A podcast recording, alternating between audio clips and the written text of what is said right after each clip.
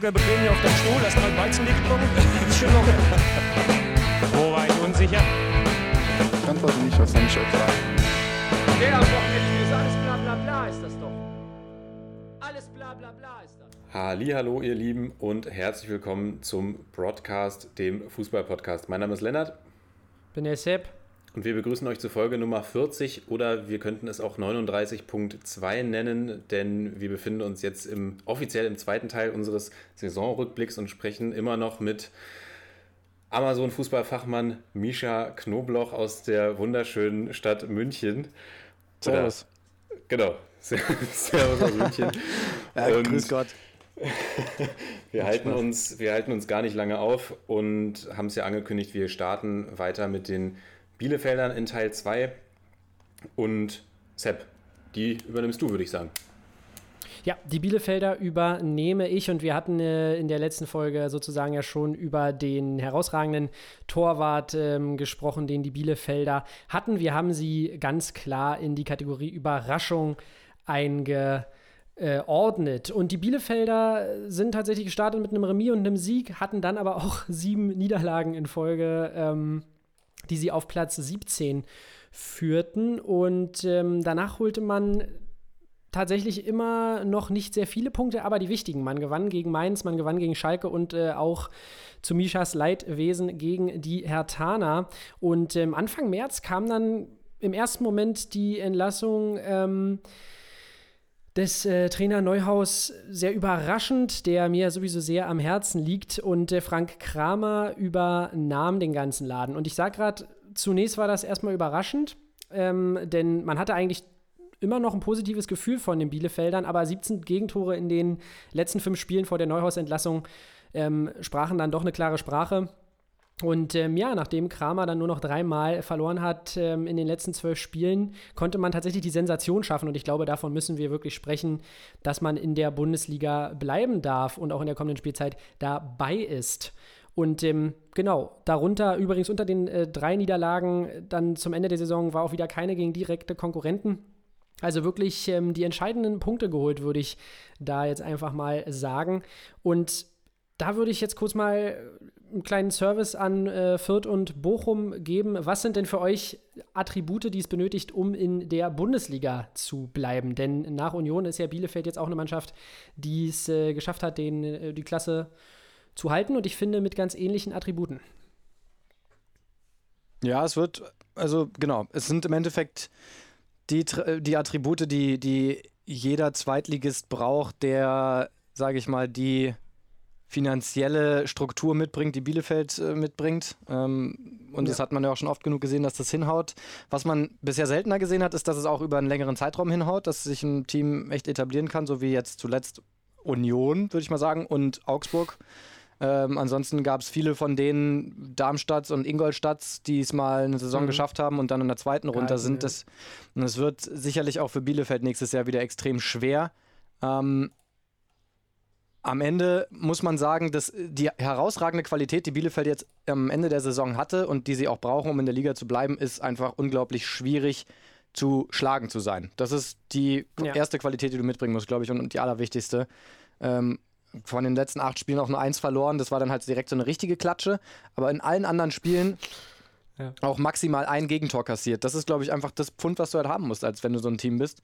Ähm, das hatten sie. Sie hatten Ortega. Ähm, sie hatten aber auch generell eine ziemlich gut funktionierende Defensive. Das brauchen sie nächstes Jahr wieder.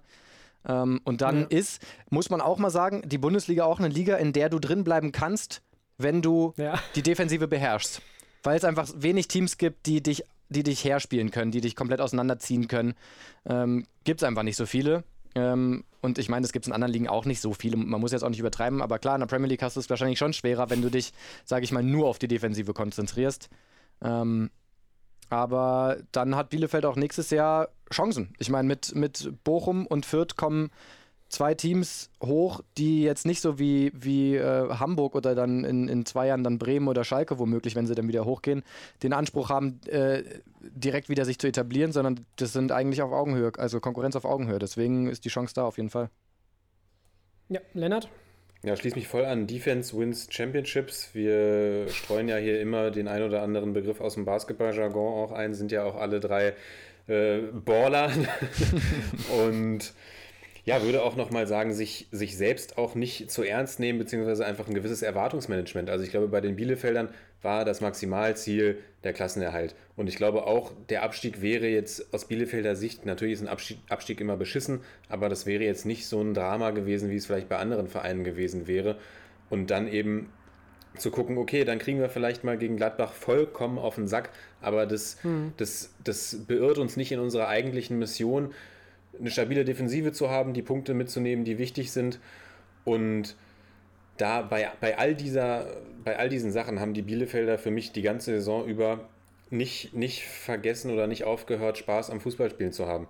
Und das finde ich auch nochmal eine ganz wichtige, ganz wichtige Sache, weil ich hatte zu keiner Fahrt, zu keinem Zeitpunkt der Saison das Gefühl, dass die irgendwie verkrampft sind oder dass die jetzt vom Kopf nicht mehr mitmachen, sondern die haben einfach Fußball gespielt, haben auch eigentlich immer versucht, Offensivfußball zu spielen, auch was, was ich ihnen hoch anrechne mit den Mitteln, die sie zur Verfügung hatten. Und glaube ich, dann da gar nicht in diesen Modus verfallen sind, zu sagen, oh, ich muss jetzt, ich muss jetzt hier mauern, mauern, mauern, sondern dann lässt man sich halt auch mal abschießen, aber man hat eben auch noch, ähm, hat auch einfach viel Erfolg damit, ja. Das äh, ein großer Vorteil, den Bielefeld auch hat, ist äh, finanzielle Stabilität. Das ist auch was, was sie im Endeffekt, was viele von diesen Zweitligisten, die jetzt lange unten waren und die sich dann einmal richtig konsolidiert haben, diesen Teams, die jetzt so im Strudel sind in der Bundesliga und jetzt auch absteigen, so wie Bremen und Schalke, äh, aber auch Köln, mhm. äh, voraus haben, diese finanzielle Stabilität. Ähm, die, das, das, das kann das Potenzial haben, irgendwann, ich meine, man sieht es ja auch so leicht, dass sich dass diese Bewegung, sage ich mal, ne, aus, der, aus der zweiten Liga kommen Vereine hoch, die finanziell ganz gut aufgestellt sind, eigentlich so in, im Rahmen ihrer Möglichkeiten, sage ich mal, das sind jetzt keine Krösus-Clubs, aber finanziell geht es denen eigentlich besser als Schalke und, und Bremen und Hamburg, obwohl man von all diesen Golden Teams State. erwarten würde, dass sie vor Bielefeld und sowas sind und eigentlich auch höhere Ansprüche haben. Ja. Ähm, und man, eigentlich müsste man sagen, also man sagt immer bei so Vereinen mit, wie, wie, wie Bielefeld, so mit den Mitteln, die haben eigentlich mehr Mittel als, als Schalke, nur geht Schalke halt in Dispo rein, so full. Ähm, Deep Dive in den Dispo, ja. Ja, genau. Aber, aber im Endeffekt, also die Voraussetzungen sind schon da, was aufzubauen. Die Frage ist, wie viel sie bereit sind zu investieren, auch so ein bisschen. Ich finde, Union hat das eigentlich ganz, ganz clever gemacht damals, einfach wirklich ein bisschen bisschen reinzuprügeln, auch direkt mal mit in den Kader. Die haben jetzt nicht Millionen ausgegeben, aber ich meine, die haben, die haben kräftig aufgestockt. So, und wenn du drin bleiben willst, langfristig, glaube ich, musst du, musst du schon einmal dick investieren und nicht immer jede Saison so angehen wie, ja, mal gucken und wäre auch nicht schlimm, wenn wir absteigen, weil, mal ganz ehrlich, die wollen ja nicht absteigen. Also, also die wollen ja schon drin bleiben. Ja, nee. Genau, und ich, ich, da hast du vollkommen recht. Und ich finde aber auch dieses, äh, man hat das Geld auch gut eingesetzt. Wenn du überlegst, wen die alles als Leihspieler geholt haben, auch in Okugawa hat man dann noch dazu geholt, aber allen voran natürlich Rizu Doan, ein Offensivspieler, der auch diese, trotzdem diesen Fight, den man in Bielefeld lebt, auch komplett angenommen hat. Äh, Im Übrigen Platz 7 mit den mit 384 gewonnenen Zweikämpfen. Also wirklich crazy, wie der das angenommen hat und dann natürlich auch ähm, Torbeteiligung, also selbst Tore gemacht hat, vorbereitet hat. Und ähm, ja, allen voran diese defensive Kompaktheit. Vorne drin hast du Klos, der den Verein absolut, ähm, ja, mit sich trägt, im Herzen trägt. Das sieht man jetzt auch, er will irgendwie auf Gehalt verzichten und so weiter. Ähm, wenn er dann bleiben kann, äh, heißt es jetzt. Und ähm, auch ein Spieler, der vorne unfassbar viele Bälle äh, festgemacht hat und wirklich ganz Chapeau an Bielefeld, wie sie das ähm, geregelt haben. Und ich bin wirklich gespannt, auch mit den Absteigern, die wir jetzt haben. Wir haben ja jetzt wirklich viele Vereine in der zweiten Liga, wo man gespannt sein kann, wie für die der Weg weitergeht und ob wir da nicht vielleicht noch die ein oder andere Überraschung erleben in den nächsten Jahren in der Bundesliga, weil, wie du schon sagst, so Augsburg kommt jetzt nicht nach Bielefeld und sagt, äh, Leute, heute spielen wir die aber mal da vorne äh, schwindlig. Also man kann schon definitiv ähm, in der Bundesliga bleiben. So, Punkt dahinter? Punkt dahinter. Ich sage noch einen Satz, die Bielefelder für mich auf jeden Fall auch einer der, der emotionalen Höhepunkte damit da dann geliefert. Also geile Pressekonferenz, nachdem der Klassenerhalt geschafft war. Auch die Szenen Fabian Klos emotional auf der Bank. Ich habe es letzte Folge schon mal gesagt, wirklich, das will man ja als Fußballfan auch irgendwo sehen. Und die Bielefelder haben sich auf jeden Fall in mein Herz gespielt. So, damit gehen wir weiter und gehen von einer absolut positiven Überraschung und einem emotionalen Höhepunkt zu einem der absoluten Downer der vergangenen, äh, vergangenen Saison. Es geht natürlich um, um ja, einen der beiden Absteiger um Werder Bremen. Kategorie brauchen wir nicht groß zu sagen. Natürlich eine Enttäuschung. Vorjahres 16. sich nochmal gegen Heidenheim damals in der Relegation gerettet und diese Saison auf Platz 17 beendet. Und ja, das war dann irgendwo, finde ich, auch die, die logische Entwicklung, muss man, muss man traurigerweise sagen, aus den letzten Saisons. Misha, du hast es ja schon, schon in der letzten Folge vor ein paar Minuten angesprochen. Und da muss ich sagen, ich hätte es, also es ist die logische Entwicklung, aber ich hätte es trotzdem nicht gedacht. Und weil eigentlich sah es lange Zeit gut aus, man hat sich irgendwie auch so ein bisschen durchgemogelt die ganze Zeit. Ich hatte auch zu keinem Zeitpunkt der Saison jetzt das Gefühl, dass die jetzt irgendwie komplett freidrehen, da die Bremer. Aber ja, sie haben irgendwie immer wieder doch ihre, ihre Punkte geholt. Und ich hatte so das Gefühl, okay, da ist wenig, wenig von dem Fußball, den Kofeld spielen will, zu erkennen. Aber man, man kommt irgendwie durch und gewinnt wieder ja, ein Stück, Stückchen Selbstvertrauen zurück. Aber dann, wir haben es am Ende gesehen, wenn du zehn Spiele am Ende verlierst oder nicht gewinnst, dann, oder sogar verlierst? Nee, nicht gewinnst. Sie haben ja auch einmal unentschieden gegen Leverkusen gespielt. Einmal, das war es aber auch. ja, ich wollte gerade sagen, ist schon nicht so schlimm, wenn du das vergessen hast. Und ja, dann, dann hast du es eben leider auch nicht, nicht verdient, in, in der Bundesliga zu bleiben. Und äh, um das mal kurz auch in eine in, eine, in einen Kontext zu setzen, Frankfurt ist das einzige Team aus der oberen Tabellenhälfte, was Bremen in dieser Saison geschlagen hat. Also da gab es auch wirklich keine, keine Ausreißer mal nach oben. Und die Mannschaft hatte so für mein Empfinden zu keiner Zeit eigentlich Vertrauen in das eigene Spiel und eine Idee auch vom Gewinn.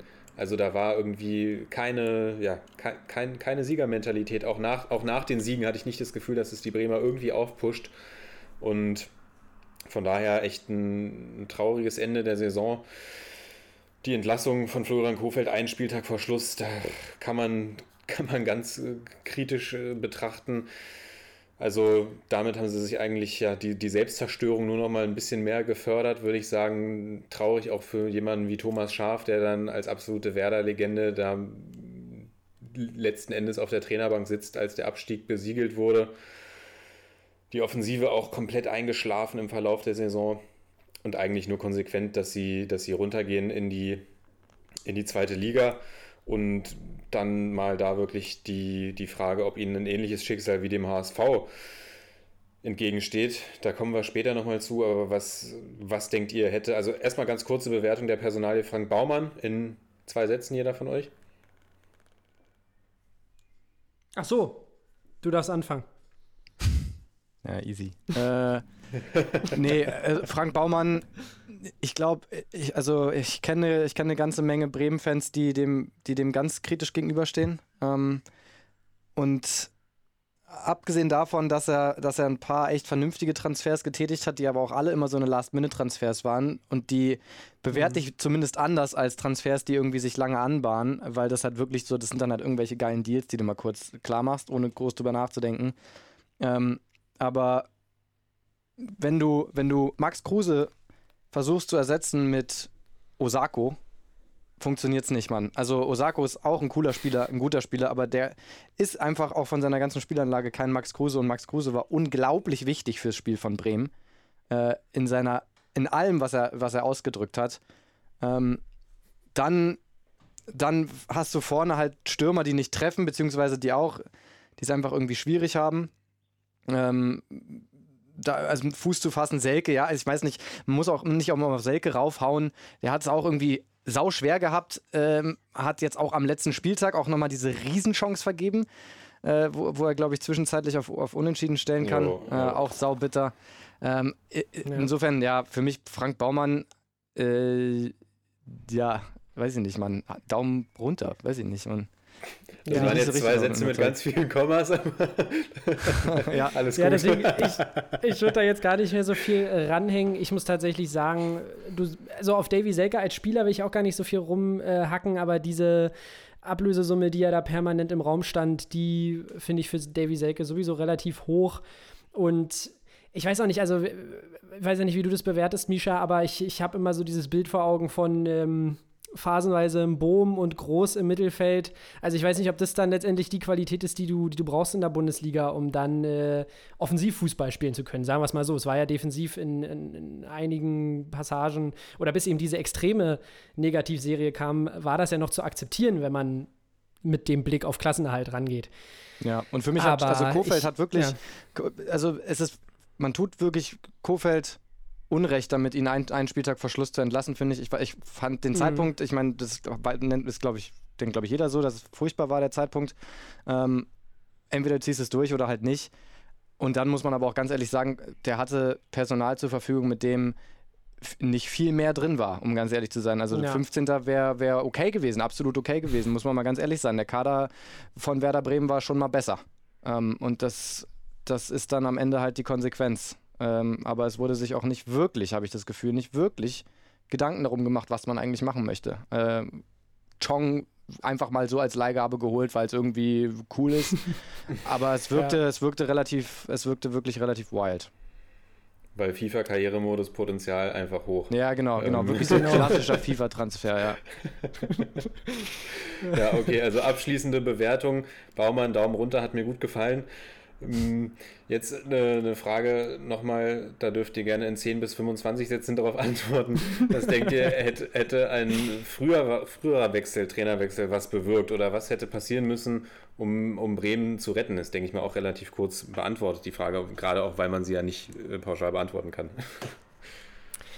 Also wir müssen, ich glaube, was wir nicht vergessen dürfen bei dieser Negativserie ist, dass die ja eingeleitet wurde, wenn ich mich richtig entsinne, durch ein paar Topspiele. Also man hatte da echt ein, ein hartes Programm, glaube ich, vier, fünf Spieltage oder zumindest vier Spieltage hintereinander, glaube ich, wo man richtig dicke Brocken vor der Brust hatte. Und ähm, da kann man dann in diese Negativspirale rein, vielleicht das nochmal ähm, dazu sagen. Aber ich, wie du schon sagst, ich glaube, Kofeld hat da wirklich gar nicht so wenig aus der Mannschaft rausgeholt.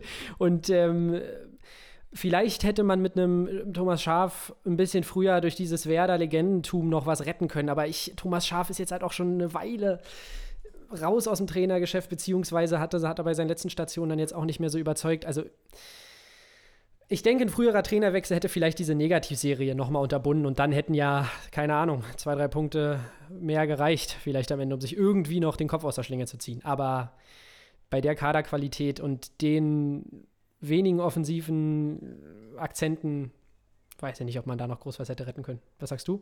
Ja, ich, ich also ich bleibe dabei und sage, dass äh, sie es im Endeffekt vor der Saison verloren haben. Ähm, und ich hätte Kofeld einfach da gelassen äh, und hätte, also ich würde auch sagen, mit einem besseren Team hätte Kofeld es auch geschafft. Ähm, ich halte den für, für einen tollen Trainer, auch so auch von seiner Art und Weise, wie er zu, zu Bremen passt und zur Mannschaft gepasst hat. Und ich war auch der Meinung und bin auch immer noch der Meinung, dass er die Mannschaft auch nicht verloren hatte in den letzten Spielen. Ähm, wenn man sich auch so das Pokalspiel dann nochmal anguckt, gegen, gegen Regensburg war es, glaube ich, ähm, oder mhm. auch das Unentschieden gegen Leverkusen, wo es ja zwischenzeitlich nochmal so aussah, als würden sie jetzt vielleicht nochmal die Kurve kratzen. Eine Mannschaft, die gegen den Trainer spielt, sieht dann schon anders aus, finde ich. Ähm, und ich bin mir ziemlich sicher, dass da andere Sachen im Argen lagen als, als das Verhältnis zwischen Trainer und Mannschaft. Und deshalb glaube ich, viel mehr konntest du mit der Mannschaft tatsächlich nicht rausholen. Ähm, auch wenn es jetzt kein Front gegen die Mannschaft sein soll. Die machen das ja auch nicht absichtlich.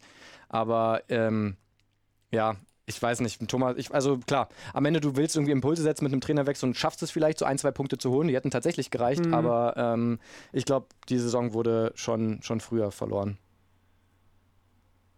Ja, kann ich, kann ich auf jeden Fall mitgehen. Sehr interessant. Vielen Dank äh, für eure Einschätzung und würde sagen, wir gehen weiter zum nächsten Club.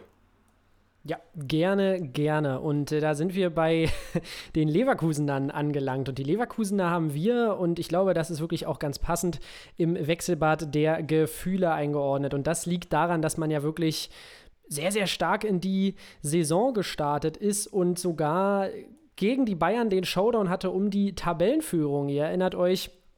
Und ähm, da steht zur Halbzeit 1 zu 1 und äh, Tafa springt der Ball kurz vor Schluss. Levi knipst dann ähm, eins seiner vielen Saisontore und das war irgendwie der Turnaround. Denn zwischen den Spieltagen 4 und 12 haben wir wirklich furiose Leverkusener erlebt, regelmäßig drei oder vier Tore gemacht. Diaby und Bailey feilschnell über die Außen, Alario mit einer ganz, ganz starken Phase. Ja, und in den letzten 22 Spielen haben sie es dann aber nur noch sechsmal geschafft, mehr als ein Tor zu machen und haben auch nur noch sechsmal gewonnen. Und ähm, dementsprechend war dann nach einem, einem 3 zu 0 gegen, nach einer 3 zu 0 Niederlage gegen die Hertha am 26. Spieltag Schluss für Peter Bosch, von dem ich eigentlich sehr viel halte. Ähm, der hatte davor aber auch noch gegen die Young Boys Bären verloren und gegen Rot-Weiß Essen im DFB-Pokal. Ja, und das war wirklich eine unfassbare Negativserie. Ähm, Hannes Wolf übernahm, hat die Leverkusener ein bisschen stabilisiert, gewann unter anderem gegen Frankfurt und natürlich ein ganz wichtiges Spiel für die Leverkusener gegen Köln, aber macht jetzt auch seinen Weg zurück zum DFB. Da hat es dann doch nicht so ganz überzeugend gefunkt, auch wenn es von Anfang an ja so klang, als würde er zurück zum DFB gehen. So, interessant finde ich tatsächlich, ich weiß nicht, ob ihr den Mythos so ein bisschen teilt. Man sagt ja immer, Peter Bosch-Mannschaften sind defensiv irgendwie ein bisschen anfällig, dafür offensiv, aber furios. Wenn wir aber in die Abschlusstabelle gucken, sehen wir, dass die ähm, Leverkusener defensiv insgesamt gar nicht so einen schlechten Job gemacht haben mit nur 39 Gegentoren. Damit die drittbeste Defensive der Liga. Aber ja, eigentlich war es tatsächlich nach diesem Spiel gegen die Bayern auch so ein bisschen die Offensive, die ein bisschen zu ineffizient geworden ist und dann Peter Bosch den Job gekostet hat. Und auch vielleicht das ein oder andere Remis zu viel gegen kleinere Gegner hätte ich da als Gründe aufgeführt für nur Platz 6. Jetzt erstmal die Frage. Habt ihr weitere Gründe für diesen, in Anführungsstrichen, nur Platz 6? Denn ich finde auch die Leverkusener Mannschaft ist eigentlich eine wirklich starke. Und ähm, dann vielleicht eine kleine Anschlussfrage daran, ob Leverkusen für euch zwangsläufig noch zu den Top 4 in Deutschland gehört. Ja, ich ähm, weiß nicht, ob Sie jemals zu den Top 4 in Deutschland gehört haben. Aber. Unter, unter Taifun Korkut vielleicht schon. Ja, da definitiv. Mm. Sorry, kannst du die Frage nochmal wiederholen? Ich war gerade okay, dann fangen wir erstmal an. Ob, ähm, ob ihr, weiß ich nicht, oder vielleicht weil, habt ihr weitere Gründe, ist vielleicht auch ein bisschen sehr offen gefragt. Woran glaubt ihr, vielleicht beziehen wir es mal mehr auf Peter Bosch, hat es am Ende dann äh, bei Peter Bosch wieder mal gemangelt? Weil ich muss wirklich immer wieder sagen, was die, hatte ja auch bei Dortmund damals diese Phase, die war auch nicht sonderlich lang, wo man aber wirklich sehr ansehnlichen Offensivfußball gespielt hat. Und das haben wir auch bei Leverkusen gesehen. Also, was ist es immer, was diesen Peter Bosch-Mannschaften fehlt, dass man dann wieder so extrem einbricht, nachdem man wirklich über eine ähm, längere Strecke äh, sehr ansehnliche Leistung zeigt. Ja, also es ist natürlich schon irgendwie so, dass man es bei Peter Bosch die letzten Stationen, in denen er gearbeitet hat, ja auch gesehen hat, dass es da, dass er da eben ein großer Verfechter seines Systems ist, seines Offensivfußballs und es dann defensiv irgendwo hinten mal hapert. Bekannt ja auch irgendwie der Ausspruch, er gewinnt lieber 5 zu 4 als 1 zu 0. Oder so im, im Wortsinne ungefähr. Ja. Und ich glaube aber, die Frage kann man tatsächlich so ein bisschen ausweiten auf die Leverkusener an sich, weil das ist ja auch was, was die Leverkusener an sich seit Jahren schon begleitet. Ein hochtalentiertes Team, jede Saison eigentlich ein hochtalentiertes Team. Also du hast immer, also auch gerade deutsche Supertalente wie Kai Havertz beispielsweise, jetzt Florian Würz, Julian Brandt, vielleicht kein Supertalent, aber trotzdem ein toller Spieler. Und dazu immer wieder auch extrem schlaue Transfers, Leon Bailey, Jetzt äh, Musa Diaby hat eigentlich auch in großen Teilen eine überragende Saison gespielt. Von jemandem wie Patrick Schickek hätte man sich sicherlich auch mehr erwartet. Und ja, ich habe vielleicht in dieser Saison das Gefühl, dass da einfach auch ein bisschen was, äh, also diese, diese Niederlage gegen die Bayern hat ja scheinbar wirklich komplett reinge, reingekickt. In der Rückrundentabelle nur Platz 12, zwei Punkte vor Hertha Köln-Bielefeld. Und ich ich mir ja die Frage habe, okay, was, wie schwer muss man vielleicht auch bewerten den Abgang von jemandem wie Kevin Volland, der ja beispielsweise mhm. auch in, in, Monaco jetzt gezeigt hat, dass er absolut auch woanders im, imstande ist, stark zu spielen. Und da hat mir irgendwie so ein bisschen, also klar, grundsätzlich gehst du davon aus, dass du mit, mit Bailey, mit Diaby auch genug Kreativität meinetwegen auf dem Platz hast. Aber so jemand wie Volland, der ist ja schon, würde ich in die Kategorie Max Kruse, Thomas Müller einordnen mit, mit Abstrichen, aber irgendwo von einem Spielertyp ähnlich. Und das hat mir bei den Leverkusenern irgendwie gefehlt. Jemand, der nochmal andere Impulse setzen kann, in der Offensive auch gerade. Weil dieses, dieses Flügelspiel ja auch von Leuten lebt, die diese schnellen Spieler in Szene setzen können. Und das haben wir in der Hinrunde mhm. häufig gesehen, auch ohne Volland ja ganz offensichtlich. Aber in der Rückrunde ist es komplett abgeflacht und ich kann es mir tatsächlich auch an vielen Stellen nicht, nicht erklären, woran es gelegen hat, dies, dass, dass diese eigentlich gut geölte Maschine, wie sie eigentlich schien, da ja komplett ins, ins Stottern geraten ist. Misha, was sind deine Gedanken dazu?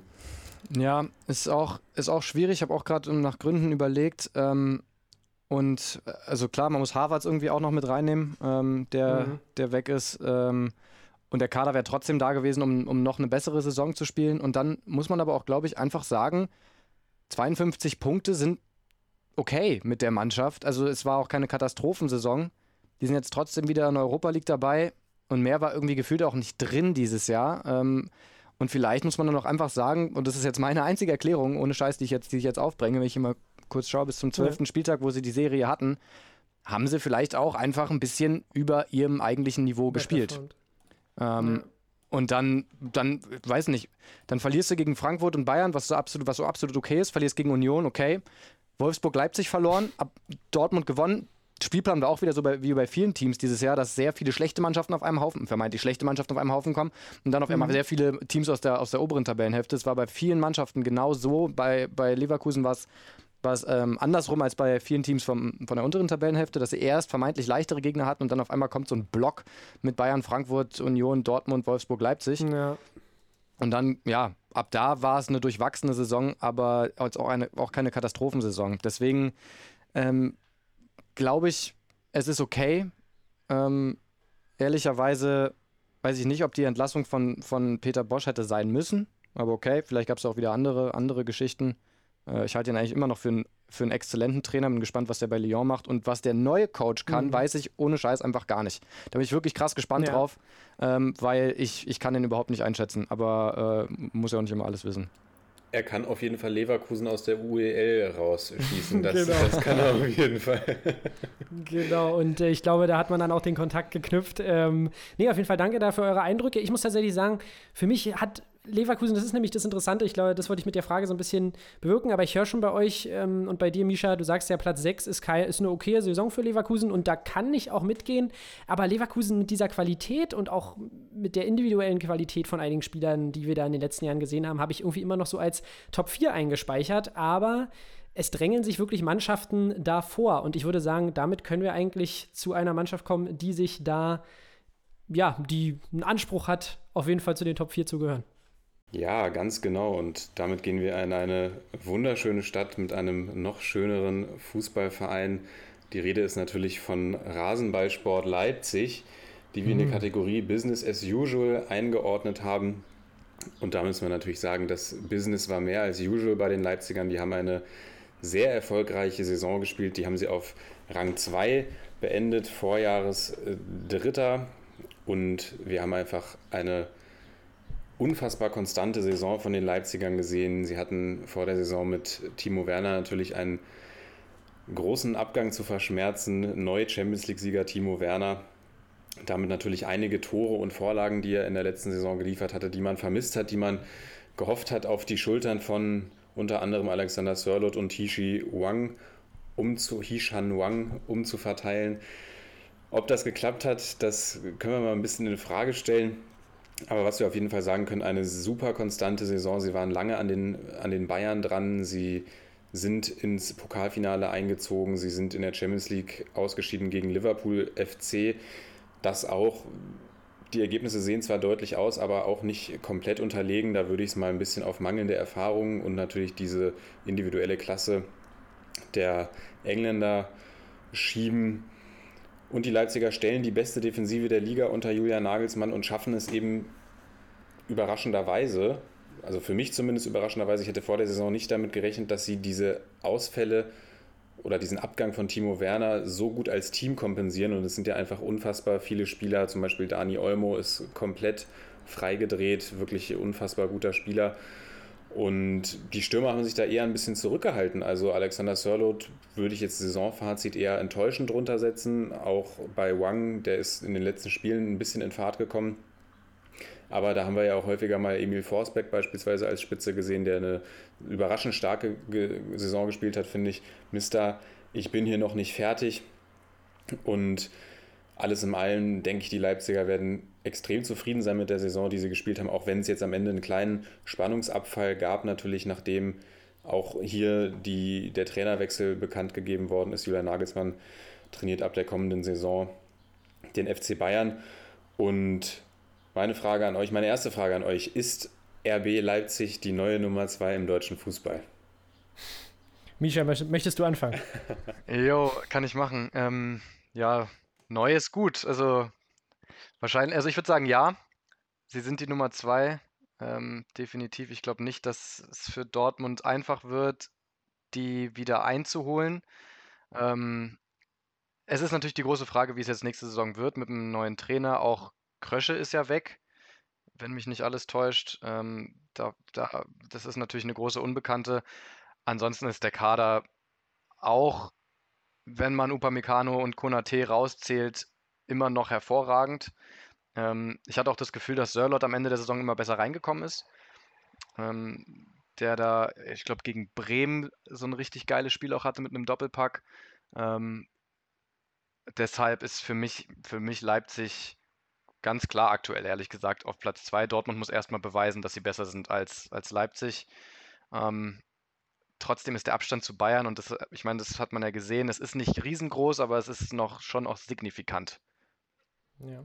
Und ähm, zu äh, deinen äh, Worten würde ich noch ganz kurz hinzufügen, auch ein Kunku, der ja auch häufig von der Bank kam irgendwie, aber einfach mhm. ein krasser Spieler ist, der ja auch mit, ähm, mit Sörlo da vorne eigentlich ganz geil harmoniert hat, auch im einen oder anderen Spiel. Also da, da glaube ich, dass da auch noch mal eine Menge Potenzial drin steckt. Bin gespannt, wie äh, Jesse Marsch das dann jetzt angeht bei den Leipzigern in der nächsten Saison. Und ich würde da jetzt gar nicht so viel hinzufügen, sondern einfach nochmal fragen, glaubt ihr denn, dass, dass Leipzig der zweite Platz in Deutschland äh, genug ist. Weil ich glaube, man schaut schon noch mit, mit einem weinenden Auge darauf, dass man ja immer wieder die Top-Spieler verliert. Oder denkt ihr, dass Leipzig da äh, sich einfach als Sprungbrett weiterhin sieht? Weil scheinbar für Spieler ist Leipzig ja weiterhin erstmal nur ein Sprungbrett.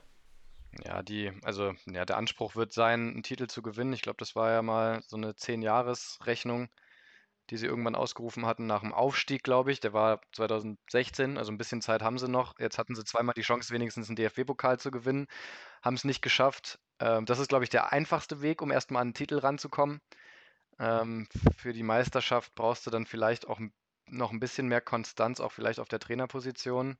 Ähm, aktuell ist Leipzig nämlich sowohl für Spieler als auch für Trainer ja irgendwie ein Sprungbrett.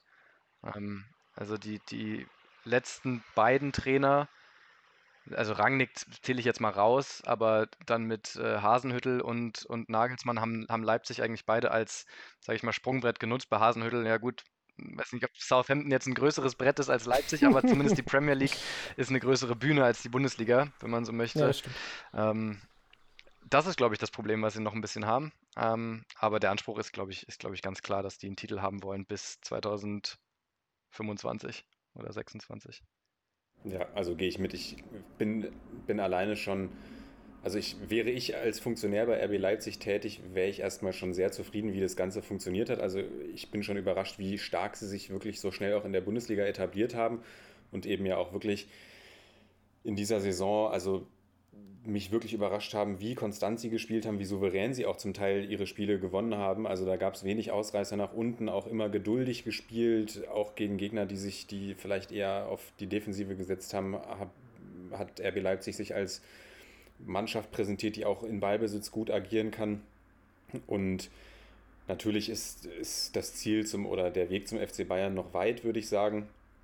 Aber ich glaube, dass auch diese, diese ja, Leipzig sich immer mehr als auch äh, international als Adresse etablieren wird und denke ich mal auch mit der Zeit ihren Status als ja, sehr hoher Ausbildungsclub immer mehr ablegen wird. Und da würde ich, auch wenn es viele ungern hören, würde ich glaube ich sagen, äh, Future is bright in Leipzig. ja, leider. Jo. betretene Stimmung, würde ja, ich sagen, würde ich sagen wir, wir bleiben im Osten und gehen jetzt hier ganz geschmeidig nach Berlin. Und da seid ihr beiden ja wirklich die absoluten Experten. Und ich übergebe das Wort erstmal an dich, Sepp, und du darfst die Saison deiner Unioner zusammenfassen. Let's go. Ja, ich glaube, jetzt wird es ruppig hier im, im Pod. ähm, Nein, also ich würde bei Union jetzt ganz kurz einfach sagen, dass es einfach eine, eine, ganz, ganz tolle Saison war. Nur drei Niederlagen in der Hinrunde, Siege gegen Top-Teams wie Leverkusen, Leipzig, Dortmund. Das ist ja äh, alles andere als selbstverständlich. Und ich glaube, das Ganze fußt einfach auf einer tollen Defensive. Da kann man ähm, einen Friedrich äh, hervorheben, der ja auch Offensivqualitäten gezeigt hat mit fünf Toren, natürlich durch äh, Standards, allen voran getreten durch Trimmel. Aber auch ein Knoche, haben wir vor der Saison schon drüber gesprochen, hat der Defensive einfach nochmal mehr Stabilität gegeben. Und ähm, ja, ganz klar, Max Kruse hat gerade zu, Beginn der Saison vor seiner Verletzung Union ganz, ganz klar den Stempel aufgedrückt. Misha, du hast es schon gesagt, bei Werder Bremen war er wichtig und bei Union Berlin zeigt er immer noch, was er für eine entscheidende Rolle in einem Team einnehmen kann. Lennart, ich habe vor der Saison zu dir gesagt, neun Tore würden schon reichen und der würde einen großen Teil bei Union beitragen. Jetzt hat er elf gemacht. Auch Poyan Palo hat sechsmal getroffen, Avoni fünfmal. Das sind äh, dann äh, 22 Tore durch die Neuzugänge im Sturm. Da kann man nicht meckern. Und einfach ein kompletter Saisonverlauf ohne Abstiegsnöte, manchmal sogar Champions League Luft ähm, geschnuppert. Also, also die Champions League Plätze Luft geschnuppert, sollte jetzt, man vielleicht jetzt, dazu äh, sagen. Äh, übertreibt nicht, genau. genau, also das ist jetzt natürlich ähm, sehr, sehr kurz gefasst, aber ich glaube, das ist gar nicht so schlimm. Ähm, Misha, wie, wie würdest du es denn jetzt sehen? Du bist natürlich Hertha-Fan, aber Stell mal vielleicht erstmal die Frage in den Raum: Ist Union für dich eine der, der größten Überraschungen, sagen wir mal, der letzten fünf Jahre in der Bundesliga? Ja, ähm, würde ich schon sagen, so, so schmerzlich es auch ist. Ähm, ich muss sagen, ich hatte, ich hatte, glaube ich, wie viele Hertha-Fans ganz lange gar keinen Bock auf Union in der ersten Liga, einfach weil das ja so eine Art, man hat, man hat so eine, ne, so Verlustängste verbindet man damit quasi als, als Nummer eins in der Stadt, natürlich. Ähm, jetzt, wo es dann passiert ist, aber ähm, vor, vor zwei Jahren. Ist es aber irgendwie okay. Also ich habe hab mich auch letztens dabei erwischt, wie ich, als ich meine Wunsch-Bundesliga mal aus spaßeshalber zusammengestellt habe, Union da reingenommen habe. Einfach weil ich es geil finde, ein Derby zu haben. Ähm, dass das jetzt auch zwei Jahre an Hertha ging, ist natürlich auch ein guter Nebeneffekt, aber äh, da will ich jetzt ja, nicht eine weiter der drauf drei umreiten. Niederlagen in der Hinrunde, da hast du recht. Ähm, genau, aber nee, ich, also ich, auf jeden Fall, Union ist ein, ein außergewöhnlicher Aufsteiger, der der, und das hatte ich, glaube ich, bei Bielefeld schon gesagt, der äh, etwas anderen Ansatz gefahren ist als die meisten Aufsteiger dieser Gehaltsklasse oder dieser finanziellen Klasse, sage ich mal, nämlich ziemlich, ziemlich dick reinzubuttern. Nicht mal unbedingt finanziell, aber schon auch personell einfach. Also den ganzen Kader so aufstocken, dass du auf jeden Fall durch so eine Saison kommst. Einfach, einfach weil du genug Leute hast, die auch schon Bundesliga-Erfahrung haben. Ähm, Bielefeld hat zum Beispiel komplett anders gemacht. Ich weiß nicht, wie viele Spieler da drin waren, die überhaupt schon mal Bundesliga-Erfahrung hatten. Ähm, also und deshalb, der, der Plan ist absolut aufgegangen. Ich glaube auch nicht, dass die in nächster Zeit absteigen werden. Ich glaube, die werden eher so wie Augsburg sich irgendwie etablieren in der Bundesliga. Ähm, und dann werden wir noch viele Derbys sehen. Und man muss auch wirklich sagen, also das ist absolut verdient dieses Jahr gewesen, dass Union vor Hertha am Ende in der Tabelle steht. Das ist eine, eine richtig starke Saison gewesen. Anderson Abgang verkraftet und einfach auch den kompletten Spielstil geändert, muss man ja auch sagen, so wie ich das von außen beobachten konnte. Ähm, Transfers, die absolut Sinn gemacht haben, wie Avoni, der bei Mainz überhaupt nicht funktioniert hat, bei Union aber total gut auf einmal. Abgesehen davon, dass er, glaube ich, ein krasser Chancentod war manchmal. So ja, ja, das definitiv. aber trotzdem, so vom Spielprinzip hat super funktioniert. Max Kruse sowieso. Ähm, deswegen Hut ab. Es ist ich glaube, die dritte Saison ist trotzdem, hat trotzdem noch mal so ein bisschen Gefahrenpotenzial, einfach aufgrund der möglicherweise, muss man ja sagen, Dreifachbelastung. Die müssen ja noch mal in die Quali, in der Conference League. Ja, ja, genau, die müssen da noch mal durch. Ja. Ähm, was auch nicht so richtig geil ist bei dem, bei dem ganzen Spielplan. Und das ist so ein bisschen, hat ein bisschen Potenzial von so einer klassischen Augsburg-Köln-Europa League-Saison, wo es dann richtig schwer wird. Das wird spannend zu beobachten sein. Ich glaube ansonsten Union aber trotzdem ist ein Team, was sich langfristig etablieren wird in der Bundesliga. Ja, und sie machen ja auch da weiter, verpflichten ja jetzt weiterhin äh, kräftig Spieler. Heute haben sie wieder zugeschlagen und äh, ich finde äh, gut, gut, gut, was du da sagst, dass sie einfach, ähm, dass man auch spielerische Weiterentwicklung gesehen hat. Also auch Max Kruse gerade mit seinen Pässen in die Tiefe, das ist echt ähm, toll gewesen, wie er das aus dem Mittelfeld da dirigiert hat. Lennart, ich würde dich kurz übergehen und mal weiterfragen. Dieses ganze Drumrum bei Union. Äh, wir erinnern uns an das Leverkusen-Spiel, wo man da irgendwas gehört hat von äh, unschönen Worten auf dem Platz in die rassistische Richtung. Dann wird Max Kruses Freundin jetzt vor kurzem nochmal irgendwie angefeindet. Dieses, die ganze Zeit das Drängen ähm, auf ein offenes Stadion. Weiß ich nicht, wie, wie gefällt dir dieses, diese offen, also einfach so alles das um den Verein Union aus der Hertaner Sicht? Und was sagst du vielleicht zu diesem Pseudokult, der so ein bisschen um Union gesponnen wird? Ich muss sagen, Union ist ein toller Verein, vielleicht auch ein leicht besonderer Verein, aber es wird mir manchmal ein bisschen zu sehr gekultet bei den Unionern. Ja, das ist witzig, dass du das sagst, weil ich habe habe im Verlauf des Jahres immer mehr Union-Fans gehört, die genau die Meinung teilen, die auch sagen, es wird ein bisschen zu viel draus gemacht, auch von außerhalb irgendwie. Ähm, und ich finde, ganz klar hat Union im Verlauf des letzten Jahres so ein bisschen an Imagekraft verloren, weil sie ziemlich viele, sage ich mal, fragwürdige Entscheidungen getroffen haben, wenn man sich denn so positionieren möchte als äh, Kiez-Club, als Fan-Kult-Club, dann irgendwie erst mit, mit äh, Around Town als Hauptsponsor um die Ecke zu kommen. Ähm, und dann gleichzeitig, also es waren ja, war ja wirklich eigentlich eine Reihe von, von so, ich, es waren jetzt keine schlimmen Skandale, aber von so, von so kleinen Unstimmigkeiten, die eigentlich eher härter passieren, die jetzt dieses Jahr Union passiert sind und die, glaube ich, so ein bisschen den Zauber genommen haben von diesem, ja, tollen, kiezigen, familiären Club. Ähm, und das ist, im Endeffekt ist das, glaube ich, total natürlich, weil kein Club, der in der Bundesliga spielt, kann, kann wirklich so funktionieren, wie man das gerne hätte, als familiärer, toller äh, Superclub, äh, wo alles, wo jeder jeden kennt.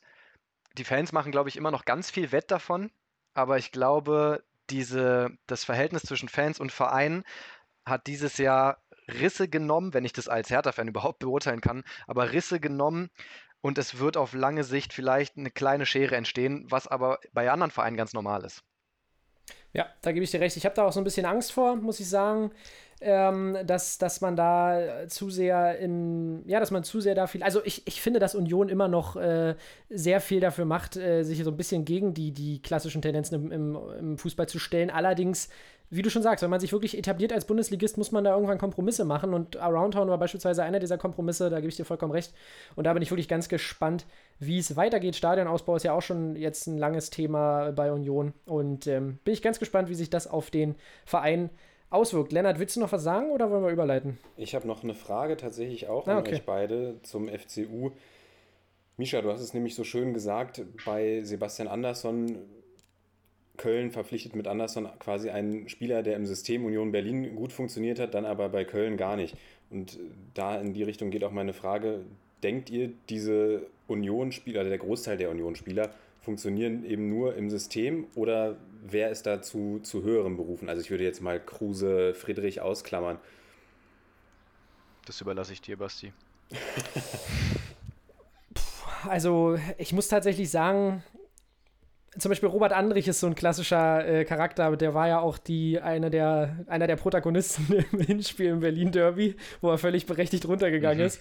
Ähm, das ist so ein Spieler, äh, klar, in England vielleicht kann ich mir vorstellen, dass er eine solide Rolle spielen kann, aber das ist auch, und das ist auch eine der Qualitäten von Union, dass sie beispielsweise Spieler aus der zweiten Liga holen können für kleines Geld, die dann einfach in diesem Os, und da muss man Os Fischer auch, auch ein Kompliment machen, in diesem Os Fischer-System einfach funktionieren. Zu höheren Berufen ich bin jetzt ganz gespannt beispielsweise auf die Personalie Lenz in Frankfurt. Ich muss ehrlich gestehen, dass ich da das Gefühl habe, dass, da, dass er da keine große Rolle spielen wird, aber ich lasse mich gerne eines Besseren überzeugen. Und sonst, na klar, ein Knoche kann auch bei einem anderen Bundesligisten spielen. Also, aber zu höheren Berufen als Union sehe ich da aktuell äh, auch aus Fansicht erstmal keinen und würde mich freuen, wenn sie äh, da bleiben. Okay.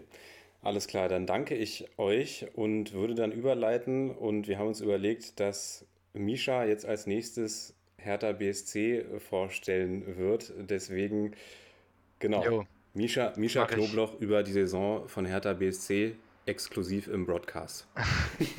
ja, es, da muss man, muss man natürlich ein bisschen, ein bisschen ausholen, weil es natürlich eine, wieder eine katastrophale Saison war, nach, nachdem die, die letzte Saison ja auch schon äh, gespickt war mit Peinlichkeiten. Ähm, angefangen mit der, mit der Transferperiode, in der Hertha ja mal wieder so ein bisschen mehr äh, gekleckert hat als, als nötig eigentlich teilweise gute Transfers gemacht hat mit, mit Cordoba, mit Schwolo, die alle nachvollziehbar waren. Ähm, aber man muss dann doch sagen, und das ist eine Sache, die mir zumindest in Teilen ein bisschen untergegangen ist in der ganzen Berichterstattung über Hertha. Ich meine, klar, es ist super unangenehm, wenn du dich hinstellst und sagst, du willst nach Europa und dann spielst du so eine Saison. Aber was generell untergegangen ist, ist die Tatsache, dass einfach seit Winter 2020 im Grunde dieser komplette Kader ausgetauscht wurde. Und zwar bis auf den letzten Mann. Das muss man sich wirklich mal vor Augen führen. Da sind mehr als 20 Spieler neu, die noch nicht länger als 2020 in dieser Mannschaft spielen.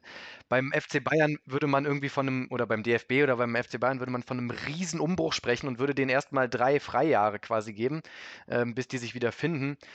Bei Hertha war das nicht der Fall. Man hat es aber auch ehrlicherweise aus dem Verein heraus relativ schlecht kommuniziert, finde ich, dass man eben auch die Zeit braucht. Es hat so gewirkt, als würde man jetzt einfach mal ein paar geile Spieler holen und dann läuft es schon. Wie man so naiv sein kann, verstehe ich bis heute nicht. Ähm, aber es ja, hat im Endeffekt dazu geführt, dass im Verlauf der Saison im Grunde die beiden größten Protagonisten des Vereins oder größten Verantwortlichen des Vereins, nämlich Trainer Labadia und Sportdirektor Michael Preetz, gehen mussten. Ähm, daraufhin dann die Installation von Arne Friedrich, der vorher so eine Zwischenrolle innehatte als Sportdirektor erstmal, ähm, der dann so ein bisschen auch die, den, den Posten des Sportvorstandes übernommen hat und natürlich die Rückkehr von Paul Dardai, die jeden Fan glücklich gemacht hat, zusammen mit Zecke Neundorf als Co-Trainer. Das war die absolut sicherste und beste Entscheidung, die man hätte treffen können. Ähm, auch Carsten Schmidt, der als, als äh, Vorstandsvorsitzender jetzt noch rein, neu reingekommen ist, relativ viel richtig gemacht in einer schwierigen Phase, finde ich. Ähm, und dann hat sich der Verein mit den Personalien eigentlich so aufgestellt, dass sie die Saison vernünftig zu Ende bringen konnten. Ähm, das Anfangsprogramm war sauschwer von Dardai. Der Spielplan war generell nicht, nicht nett, sage ich mal. Es war, wie ich es auch schon mal vorhin gesagt hatte, ähm, auch ein Spielplan, unglaublich hartes Auftaktprogramm und am Ende hattest du dann wirklich, also wir hatten ja an den letzten sieben Spieltagen alle sieben letzten Teams hintereinander weg, was irgendwie gut sein kann, es kann aber auch super schlecht sein, wenn du eben in so einer Position bist, wo du, wo du Druck empfindest. Äh, insofern auch von dem Aspekt her eine schwierige Saison für Hertha. Am Ende war es nur wichtig, dass wir die irgendwie über die Runden kriegen. Ähm, aktuell bin ich wieder sehr zuversichtlich, das ist immer die Gefahr als Fan, ähm, aber mit Bobic, Friedrich, Dardai, Zecke und Carsten Schmidt, der das Ganze übersieht, finde ich, haben wir eine verantwortlichen Etage, die, die lange nicht mehr so gut war. Ähm, und das macht mir Hoffnung, dass die Saison die nächste Saison ein bisschen besser wird und auch die Transferperiode jetzt nicht ganz so wild wird, sondern vielleicht auch mal wieder einen Schritt kleiner gedacht wird. Das ist alles, was ich zu Hertha zu sagen habe. ja, und ich finde, das hast du auch wirklich sehr, sehr gut zusammengefasst. Also ähm, gerade auf Bobic freue ich mich da auch. Und ich glaube, Lennart, ich glaube, wir beide haben so ein bisschen vor der Saison überschätzt. Wir haben wirklich nur auf den Kader geguckt und uns gedacht, ja, es sind alles, äh, auch besonders in der Offensive, fand ich echt interessante Spieler. Aber wir haben wahrscheinlich wirklich unterschätzt, ähm, dass da so ein großer Umbruch war. Und dann natürlich auch dieses Gequatsche von außen, da aus der Führungsetage. Und ich glaube auch, dass das sich jetzt wirklich ähm, ändern wird. Jo, und ein Aspekt vielleicht noch, also diese ganze Sache um Big City Club, ich meine, kein Herr Tana kann das hören. Ja, den, den, den Scheiß, ja. Das hat auch im Endeffekt, also das ist, da hat Lars Windhorst dem Verein wirklich einen riesen Bärendienst erwiesen, weil natürlich kein Vereinsverantwortlicher jemals sowas von sich geben würde. So ein Kerl, der halt von außen reinkommt und keine Ahnung hat und sowas von sich lässt, dann ist halt, ist halt natürlich gefundenes Fressen für jede, für jede Zeitung. Ähm, und im Endeffekt muss man es dann akzeptieren. Es ist so ein bisschen, so Hamburg-Fans müssen auch akzeptieren, dass das halt alles irgendwann so ein bisschen peinlich wird. Und es ist auch peinlich. Ich glaube, kein Hertha-Fan findet es cool, dass sowas gesagt wird, auch dass irgendwie von Europa League geredet wird oder sonst was, während man auf dem 15. rumgammelt. Ähm, aber nach dem Abgang von Preetz, sage ich mal, und nachdem sich Windhorst dann auch so ein bisschen zurückgezogen hat und auch dem Abgang von Jens Lehmann, das war ja auch noch so eine Sache, ja. ähm, ist es jetzt auch wieder so nach, dem, nach der Quarantäne, haben auch Fans, und damit meine ich auch die Ultras, Mannschaft und äh, Trainerstab und auch Verantwortlichenstab äh, wirklich wieder zueinander gefunden auf einem Niveau, was wir lange nicht gesehen haben in Westberlin. Ähm, also das war pff, maximal noch zu Marcelinho-Zeiten so, aber auch nur, weil Marcelinho da war und nicht wegen Dieter Höhnes oder sonst was. Ähm, seitdem hat es eigentlich immer gekriselt zwischen, zwischen aktiver Fanszene und dem Verein und das ist jetzt aktuell wirklich das beste Verhältnis seit Ewigkeiten. Auch das macht Hoffnung. Und genau das sind die Hertha-Insights, die wir uns äh, von dir ja. gewünscht haben. genau. Und ich denke auch, dass man, also ich kann es ja wirklich von außen tatsächlich nur beurteilen und habe aber auch die Hoffnung, dass man das Ganze jetzt ein bisschen runterfährt. Wir haben es ja bei Paul Dardai auch schon gesehen, wie der die letzten Spiele angegangen ist. Einfach extrem bodenständig, fokussiert, auch nur mit sympathischen Aussagen äh, aufgefallen. Ich habe da noch das Spiel gegen, gegen Mainz im Gedächtnis, glaube ich, als es eben diese, ja, Stefan Bell hätte eigentlich runtergehen müssen und ja, sie sich geschlossen eigentlich hingestellt haben und gesagt haben, ey, kann passieren, Fußball ist ein Männersport und wir gucken auf uns, alles, alles gut.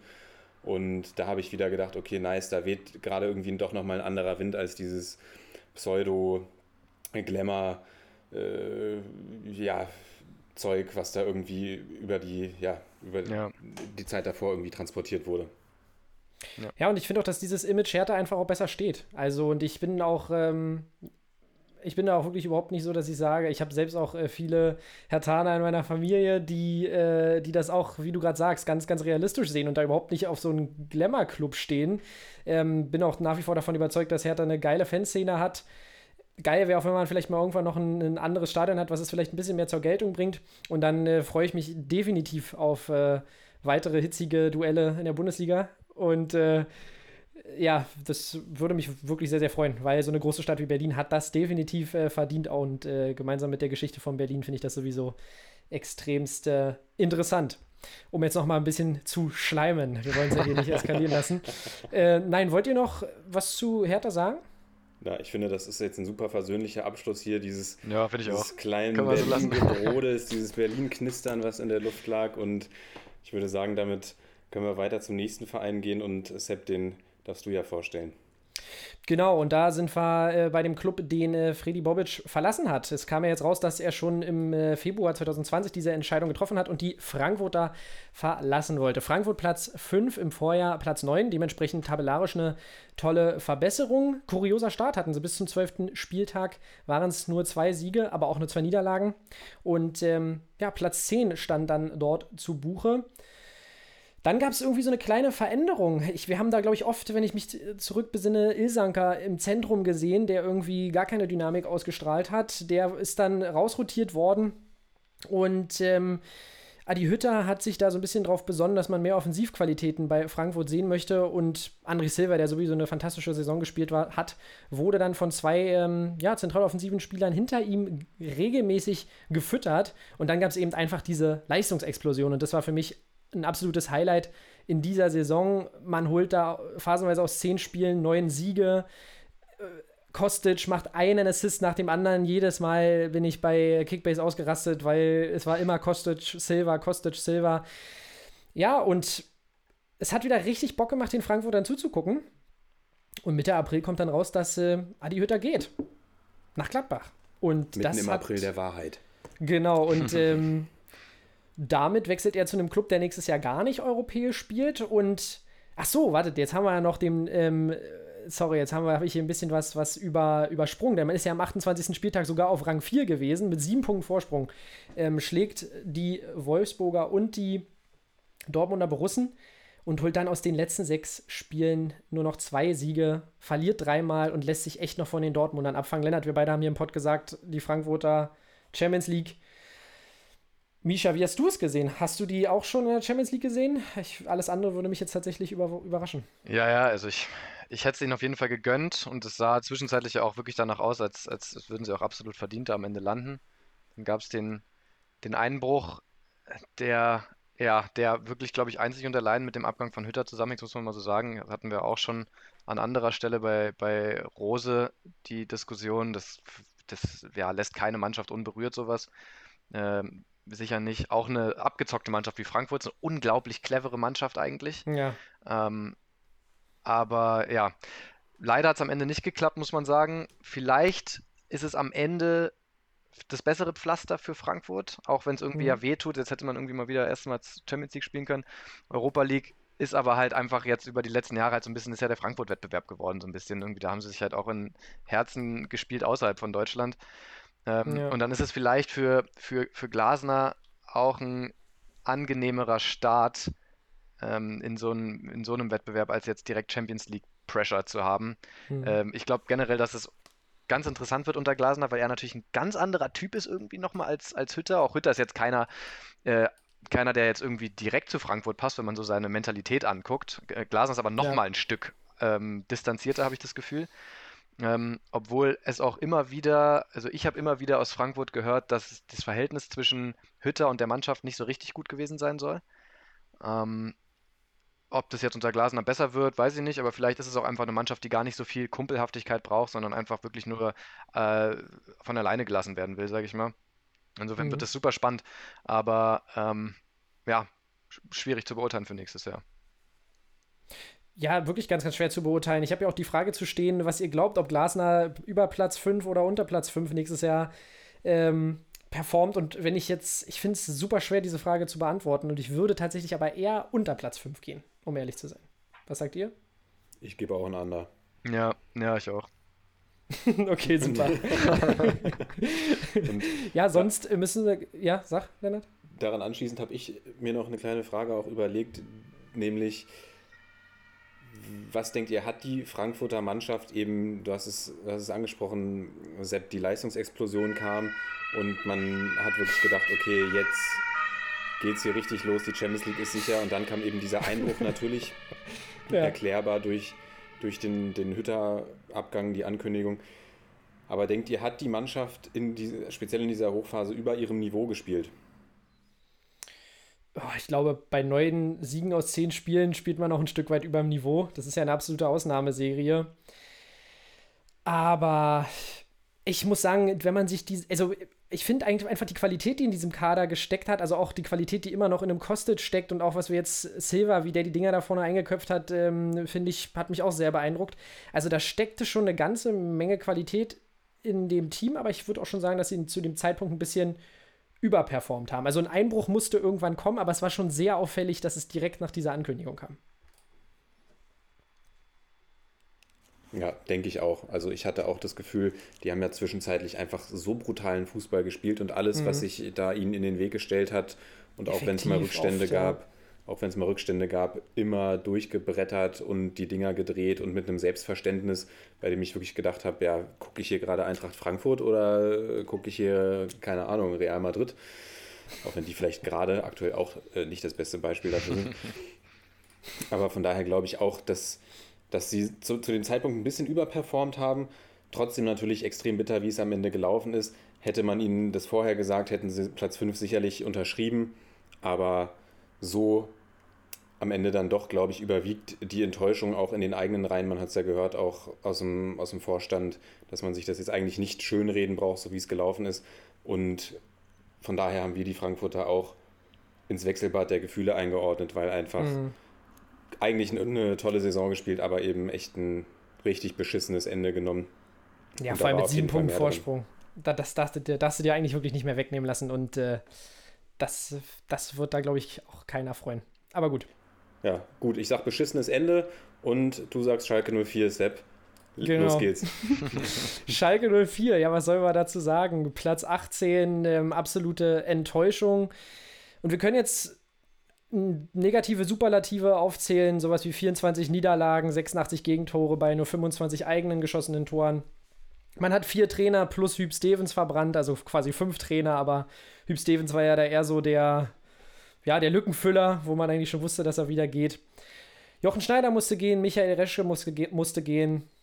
Und ich weigere mich jetzt auch wirklich da irgendwie über, über was Spielerisches zu sprechen, weil man hatte zwar ein, zwei ähm, ja, Spiele, aber ganz ehrlich, ein, zwei Spiele, worüber reden wir hier? Man muss schon mehr als drei Spiele gewinnen, wenn man in der Bundesliga bleiben möchte. Und ja, ich, ich würde da einfach ein bisschen zurückgucken, weil ich glaube, dass Schalke wirklich diesen Absturz schon seit Jahren eingeleitet hat. Man hatte dieses Jahr unter Domenico Tedesco, wo man wirklich tollen Fußball gespielt hat und auch äh, dann in der Champions League gelandet ist. Und ich glaube, da hat man sich aber mit ein paar Transfers übernommen. Ich erinnere euch an äh, Sebastian Rudi.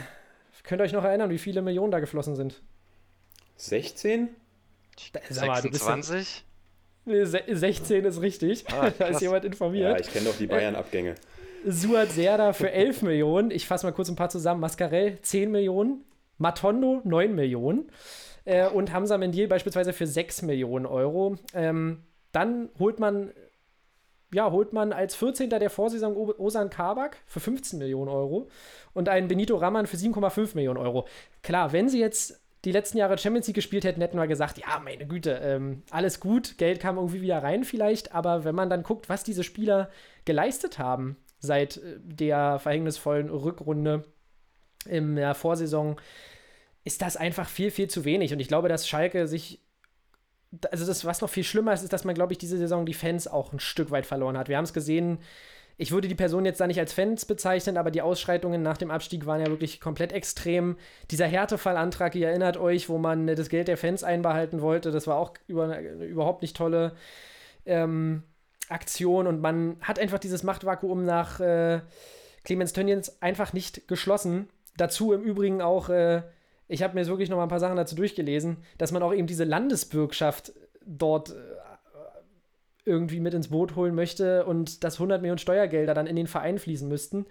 Und klar ist es wichtig, dass so ein Verein der Region erhalten bleibt, aber ich finde, dass nicht der Steuerzahler dafür aufkommen muss, wenn man dann einen Gazprom-Deal hat und ähm, man hat sich einfach komplett kaputt gewirtschaftet und darauf fußt so ein bisschen meine Frage, ob Schalke jetzt so kaputt ist, dass sie ja möglicherweise auf ähm, nicht absehbare Zeit nicht zurückkommen in der Bundesliga, nicht zurückkommen in die Bundesliga.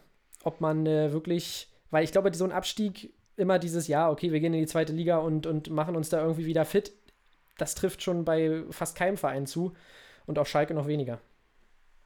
Ja, ich glaube, ich glaube, Schalke erwartet tatsächlich ein ähnliches Schicksal wie, wie der HSV. Ähm, weil natürlich ist Schalke jetzt erstmal die größte Adresse in der, in der zweiten Liga, mhm. zusammen mit Bremen, um, um irgendwie Spieler zu kriegen.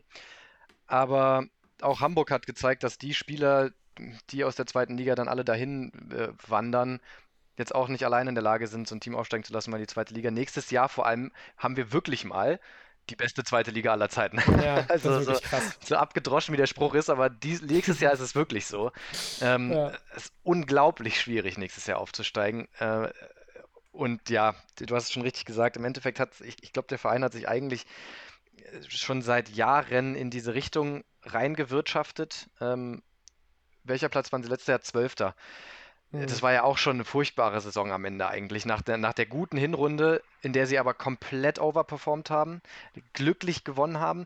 Im Endeffekt habe ich letztens auch mit einem Schalke-Fan gesprochen, der meinte auch in der Tedesco-Saison eigentlich, also man müsste mal gucken, wie oft die 1-0 gewonnen haben. Das war so eine klassische Lucien Favre bei Hertha-Saison, in der auf einmal super viel geht, aber halt so viel Glück dabei ist, dass man dass man seine eigene Stärke so ein bisschen überschätzt. Äh, so weit war Schalke zu dem Zeitpunkt definitiv noch nicht. Ähm, ja. Und dazu kommt einfach furchtbare wirtschaftliche Ausrichtung. Da wurde ja auch massig Geld ins, ins Trainingszentrum auch gesteckt, was ja an sich eine gute Sache ist, aber wenn die Finanzen halt nicht gesund sind, dann sind solche Aussagen in, äh, oder Ausgaben in Kombination mit solchen Transfers, die einfach auch ungerechtfertigt hoch waren teilweise, ähm, ja, Gift für einen Verein. Und alles in allem war diese Mannschaft nicht bereit, diese Last zu tragen. Immerhin, ich weiß es immer nicht, aber es ist immerhin, glaube ich, immer noch der, der drittgrößte Verein mhm. Deutschlands, was die Mitglieder angeht und damit ja auch fast Europas, weil ja außerhalb von Deutschland ja. die Vereine gar nicht so viele Mitglieder haben. Ähm, und dann, ja, dann müssen da mit Spieler umgehen, wie Marc Uth, der eigentlich gar keinen Bock mehr hatte, auf Schalke zu spielen nach, nach, seinem, nach seiner letzten Saison bei Köln. Oder halt dann ein Amin Arid irgendwie und das funktioniert nicht. Oder halt ein 20-jähriger Kabak. Mhm. Ja, und ich, es ist ja auch immer noch einer der, der wenigen letzten eingetragenen Vereine, also der letzten, einer der wenigen letzten äh, wirklichen eingetragenen Vereine. Und da spielt eigentlich das Engagement von Fans immer noch eine große Rolle. Und äh, was ich so gehört habe, ist, dass, dass da wirklich Steine in den Weg gelegt werden, dass Zukunftsszenarien gar nicht wirklich mitgeteilt werden den, den Fans und dass einfach wirklich diese ganze Führungsriege, die Tönnies sich da zusammengestellt hat, einfach nur auf, auf Geld fixiert ist und das ist einfach was, was einem Club überhaupt nicht gut tut. Man hört da irgendwie auch was von dreifach äh, so hohen Gehältern wie in den Führungsetagen äh, der TSG Hoffenheim. Also, und wenn man dann sich anguckt, wo die beiden Vereine rangieren, ja, ja hat Schalke da definitiv ähm, ein paar Baustellen, die man machen muss. Lennart, vielleicht kannst du ja mal kurz noch reagieren. Wen, bei wem siehst du die besseren Strukturen, Bremen oder Schalke, um wieder hochzukommen? Ganz schwere Frage. Ja, das ist wirklich äh, die Wahl zwischen Pest, Pest oder Cholera. also ich glaube, beide Vereine haben in den letzten Jahren alles dafür getan, um sich wirklich komplett selbst zu demontieren und können eigentlich tatsächlich, also meine Hoffnung fußt einfach darauf, dass es dass sich genügend Spieler finden. Also bei Schalke ist man ja in der letzten Saison ja auch schon am Ende unter Gramozis wirklich diesen Weg mit ganz vielen jungen Spielern gegangen.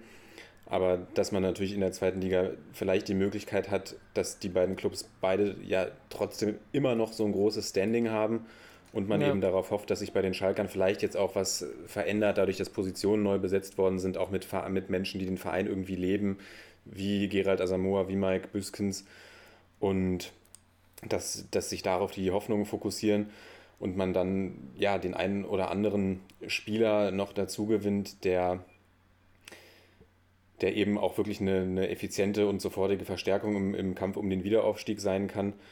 Weil ich glaube, alleine mit, mit der Jugendmannschaft oder, oder einem ja, Versuchen zu sagen, okay, wir machen jetzt hier ein, ein Rebuild und bauen das irgendwie über das Nachwuch, Nach, Nachwuchsleistungszentrum irgendwie neu auf. Ich glaube, das ist äh, ja nichts, was, was jetzt wirklich erfolgsversprechend ist für die nächsten Jahre. Wenn ich es jetzt, ich kann es nur auch aus dem Bauch heraus beantworten und da sage ich, da sage ich, Werder Bremen hat für mich die minimal besseren Chancen, aber es ist wirklich auf, auf des Messers Schneide. Habe ich jetzt wirklich nur aus dem, aus dem Bauch raus irgendwie vom, vom Gefühl her. Misha, deine Tendenz? Ja, ich würde auch Werder Bremen sagen. Ich glaube, da ist weniger, weniger insgesamt kaputt als bei Schalke. Ja, ich glaube auch, dass da bei Bremen vielleicht auch noch der ein oder andere Geldgeber mehr bereit ist, da noch mal ein bisschen Geld reinzustecken, möglicherweise. Aber wie gesagt, an der zweiten Liga kriegst du gar nichts geschenkt und dann nur zu sagen, wir machen das mit der knappen Schmiede oder auch mit der Werderaner Jugendarbeit, glaube, das ist viel zu leicht gesagt und man braucht auch eine Menge Erfahrung in der zweiten Liga. Ähm, gut, Lennart, wollen wir es noch positiv äh, ausklingen lassen? Mach's kurz und äh, erklär uns noch mal oder erzähl uns noch mal ein bisschen was über die Mainzer. Yes, yes, genau. Wir schließen ab mit den Mainzern. Wir haben es vorhin schon mal gesagt, der BVB unter Terzic war eine absolute Feel-Good-Story. Und was war dann bitte der, was war dann bitte Mainz 05 unter Bo Svensson? Wirklich die, die absolute, auf der Feel-Good-Skala eine, eine 10,0. Also Und auf der Amazon-Skala? Fünf Sterne. fünf Sterne, genau.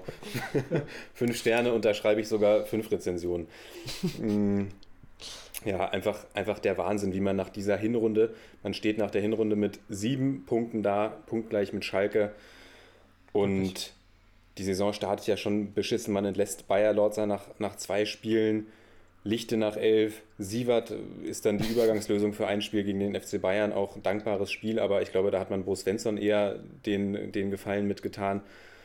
Und ich verstehe schon, also ich verstehe immer schon diese frühen Trainerentlassungen nach zwei Spielen nicht, gerade wenn man mit einem Trainer durch die, durch die ganze ja, Vor Schalke, durch die Vorbereitung aber. gegangen ist, also auch Schalke David Wagner, man konnte eigentlich am ja. Ende der letzten Saison schon absehen, was da passiert.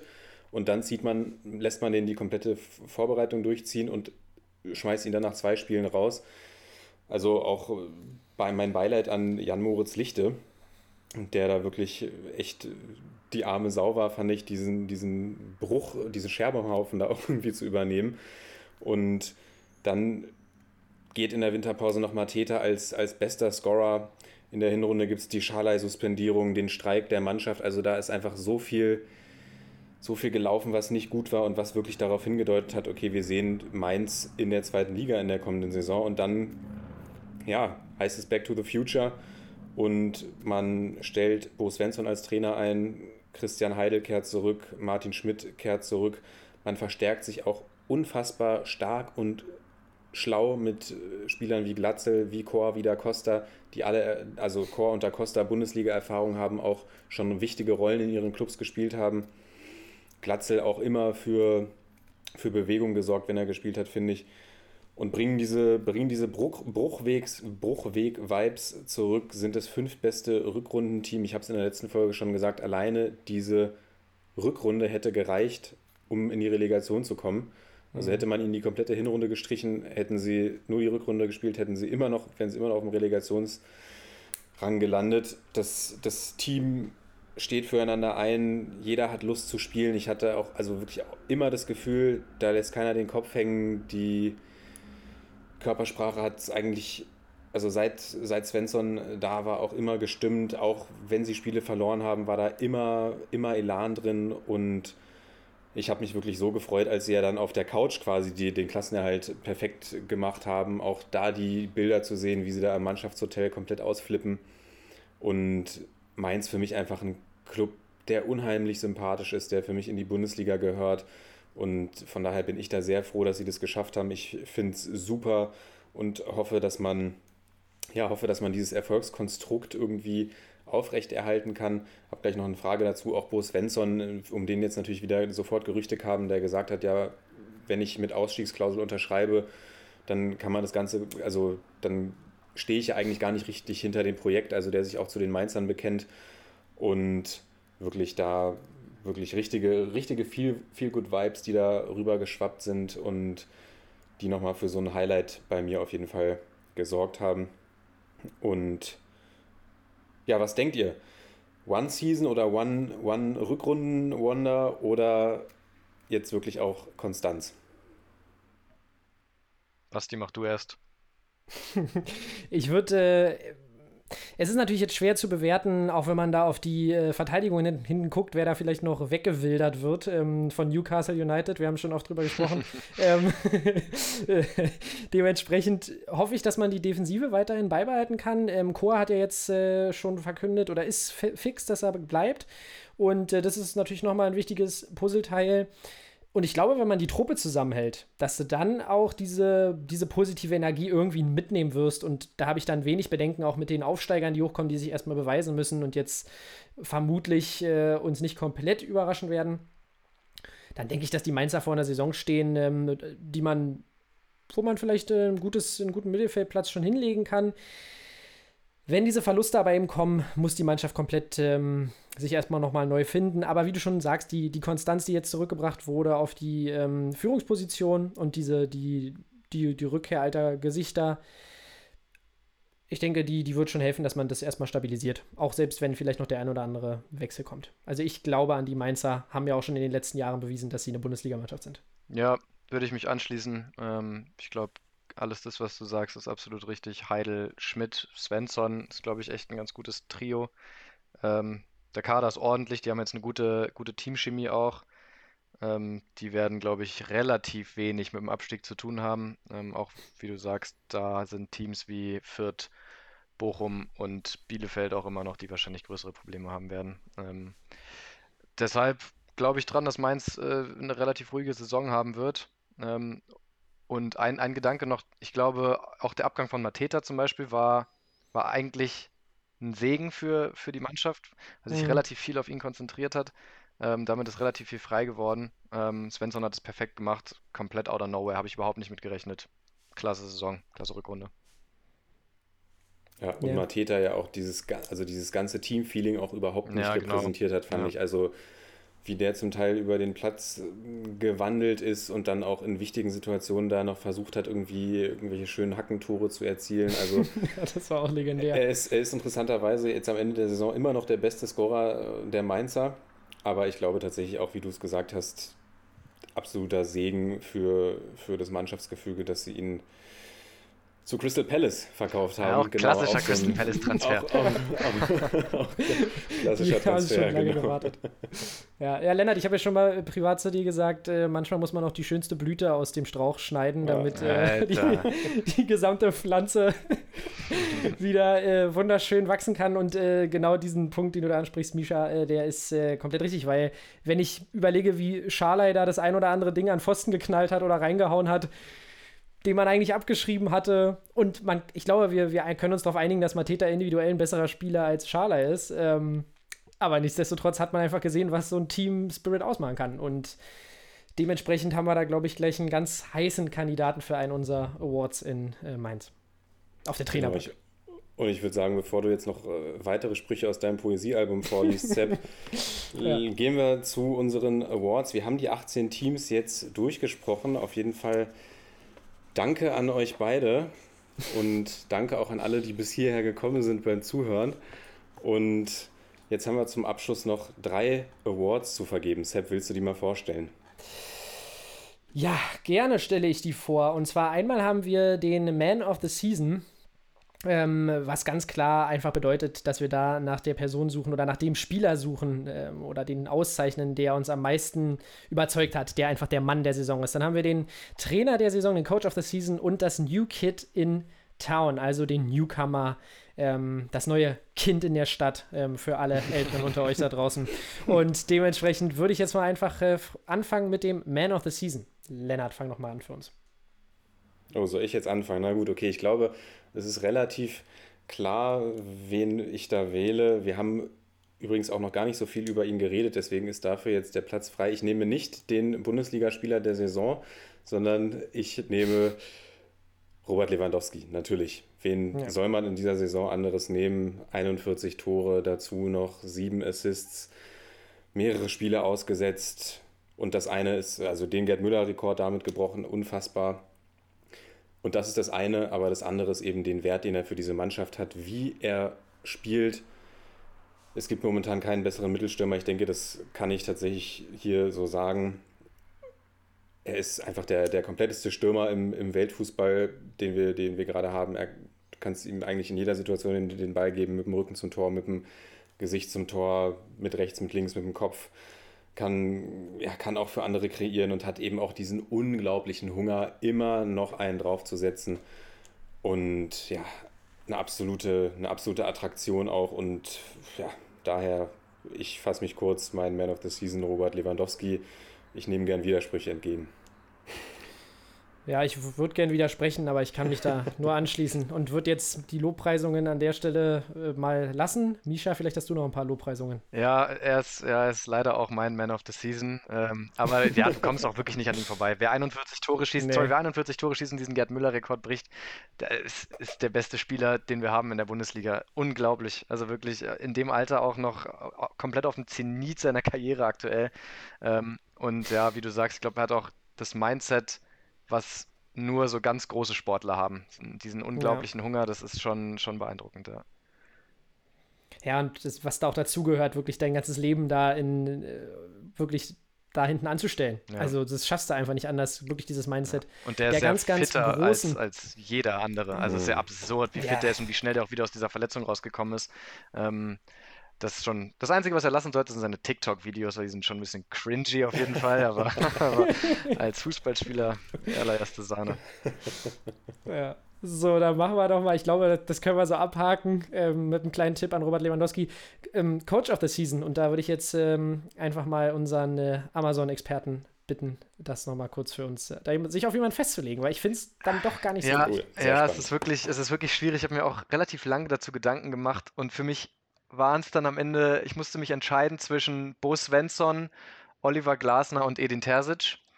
Ähm, das waren meine drei Top-Kandidaten, abgesehen natürlich von Paul Dardai, den man nur lieben kann, aber jetzt. Äh, ähm, und für mich auf Platz 1 ist dann doch am Ende, und da bin ich erst kurz vor, vor der Aufnahme jetzt dann drauf gekommen, ist für mich doch Edin Terzic. Eigentlich wollte ich ihn nicht nehmen. Aber unter den Umständen, also erst, ich sage erst, warum ich ihn nicht nehmen wollte, nämlich weil er am Anfang schon seine Probleme hatte und es dann gefühlt von außen ist gefühlt so eine Eigendynamik hochgekommen, aber dann ist mir ist mir oder kam mir der Gedanke, das ist eigentlich die größte Leistung von all den Trainern ähm, oder die größte alleinige Leistung, weil er eben kein Umfeld hatte, was neu war wie in Mainz, was ihm quasi dabei helfen konnte mit Heidel und Schmidt, die so ein bisschen und neuen mhm. Transfers. Ähm, oder bei Glasen einfach eine ganz andere Teamkonstellation und einfach auch ein besseres Team ähm, als, als bei Mindset zum Beispiel äh, und ein bisschen mehr Ruhe. Aber Terzic war komplett auf sich allein gestellt in der Situation, in der es sauschwierig war, in der, in der Dortmund äh, drohte, aus der Champions League rauszufliegen, beziehungsweise den, den Wettbewerb nicht zu erreichen, damit auch finanziell irgendwie in, in Gefilde zu rutschen, was man eigentlich nicht möchte. Und dann stehst du da als mhm. Co-Trainer eigentlich und musst so eine Mannschaft übernehmen mit, mit Haalands drinne und Reusses drinne und sonst wem und verlierst dann auch noch zwei, drei Spiele am Stück zu Beginn und startest dann aber so einen Run, das ist wirklich beachtlich, finde ich, und deshalb ist er für mich dann doch äh, Trainer der Saison. Sehr cool. Ähm, definitiv ein, ein, Aspirant. Fand auch sehr beeindruckend, wie die Mannschaft ihm weiter in den Rücken gestärkt hat nach dieser ähm, schwierigen Phase, die er wirklich zu Beginn hatte. Lennart, wen hast du? Ja, für mich war es auch echt eine, eine sehr schwierige Frage. Ich gehe jetzt einfach mal auch aus dem Bauchgefühl mit Pellegrino Matarazzo, weil ich ihn auch einfach echt stark fand. Die Stuttgarter mich total überrascht haben, total geflasht haben. Ich wirklich in die Saison gegangen bin und gedacht habe, okay, also gerade auch mit den Eindrücken aus der Zweitligasaison, das, das wird sich nicht lange halten und dann geilen Fußball gespielt und auch neben, neben dem Platz immer eine gute Figur gemacht. Materazzo auch finde ich, immer sehr kluge Aussagen getroffen am, am Mikrofon, auf den Pressekonferenzen nach den Spielen. Also auch wirkt auf mich wie so ein absoluter Gentleman und was er da erreicht hat mit dieser jungen Mannschaft, die eben als Aufsteiger so zu formen, dass sie so eine, so eine starke Bundesliga-Saison gespielt haben. Für, für einige, viele ja auch die erste Saison in der Bundesliga. Und das mit so einer Selbstverständlichkeit und Ruhe anzugehen, da nur meinen, meinen aller, allergrößten Respekt und für mich Pellegrino Matarazzo der, der Trainer der Saison. Wer, wen hast du denn, Sepp? Ja, ich. Äh, Bitte nicht hab, Urs Fischer. Nein. ähm, ist, ist für mich langfristig natürlich ein toller Trainer, aber ich, ich kann jetzt eigentlich wirklich nicht aus dieser Folge gehen, ohne dass wir Bruce Svensson mhm. da auch mit in die Konversation nehmen, weil einfach diese Comeback-Geschichte, wie du gesagt hast, die Rückrunde komplett äh, eskaliert mit so einer Mannschaft, die wirklich schon dann auch äh, zusammengewachsen ist und einfach dieser direkte Vergleich mit Schalke zeigt es einfach wie, wie du mit einer positiven Atmosphäre eine Mannschaft da unten rausziehen kannst. Und eine Mannschaft da unten rauszubekommen, ist unfassbar schwer, äh, wenn du diese negativen Erlebnisse hast. Eine demoralisierte Truppe. Bei Schalke hat man es gesehen, komplett tot in den Köpfen. Und ähm, das wurde einfach, die Mannschaft wurde komplett wiederbelebt und hat ja auch wirklich gegen Top-Mannschaften Punkte geholt die hatten ja zwischenzeitlich auch ein Programm, wo man sich dachte, jetzt kurz vor Ende, oh Gott, das wird nochmal richtig eng für die Mainzer, trotzdem sie da schon eine gute Serie gestartet haben. Und da haben sie dann gegen die Top-Teams auch nochmal Punkte mitgenommen und konnten am letzten Spieltag äh, ganz entspannt reingehen. Also unfassbar, was, was er da gemacht hat und äh, deshalb für mich Bus Svensson. Jo. Wunderbar, da haben wir doch drei potente Calls hier. Und würde ich sagen, gehen wir in die letzte Kategorie, nämlich das New Kid in Town, die Entdeckung der Saison. Und ich gebe auch das Wort zuerst an den, an den Fachmann Misha. Wer ist denn dein, deine Entdeckung der Saison? Ja, äh, da, haben wir, da haben wir bei unserem Amazon-Podcast auch noch drüber geredet, weil wir auch noch mal solche Awards verteilen wollten. Ähm, und für mich ist es Riedle Baku, weil er natürlich jetzt kein absolut neues Gesicht in der Bundesliga ist, aber im Endeffekt sich komplett neu erfunden hat, auch mit Hilfe von Glasner. Ähm, Im Endeffekt jetzt von 0 auf 100 auch fast der beste Spieler in diesem U21 EM-Kader ist in Deutschland. Ähm, ich hätte ihn sogar mit zur Euro genommen, um ehrlich zu sein, weil wir aktuell keinen besseren Rechtsverteidiger haben, finde ich. Ja, ähm, hätte ich auch gemacht, ja. Absolut unverständlich. Deshalb äh, für mich eher, eher, wenn man jetzt so einen Newcomer krönen möchte, dann würde ich Riedle Baku nehmen. Durchaus berechtigt. Also da brauchen wir eigentlich jetzt nicht viel hinzuzufügen, glaube ich. Lennart, wen hast du auf deiner Liste? Ja, ich bereue es gerade, dass ich nicht doch angefangen habe. Ich wollte eigentlich auch Riedle Baku nehmen aus genau den gleichen Gründen und ich, ich nehme ihn insgeheim auch, aber ich werfe dann einfach mal meinen Hut in den Ring für Silas Wawangituka. Das wäre der, meine, meine zweite Wahl gewesen, weil auch der ist, ja, ich bin hier so Stuttgart geprägt irgendwie. Aber gut, die haben mich einfach äh, komplett umgehauen was der da zwischenzeitlich geliefert hat, wirklich, ich hätte ihn unfassbar gerne auch noch über die komplette Saison äh, mhm. gesehen, weil ja leider diese schwere Verletzung ihn rausgehauen hat, was der da zwischenzeitlich gespielt hat.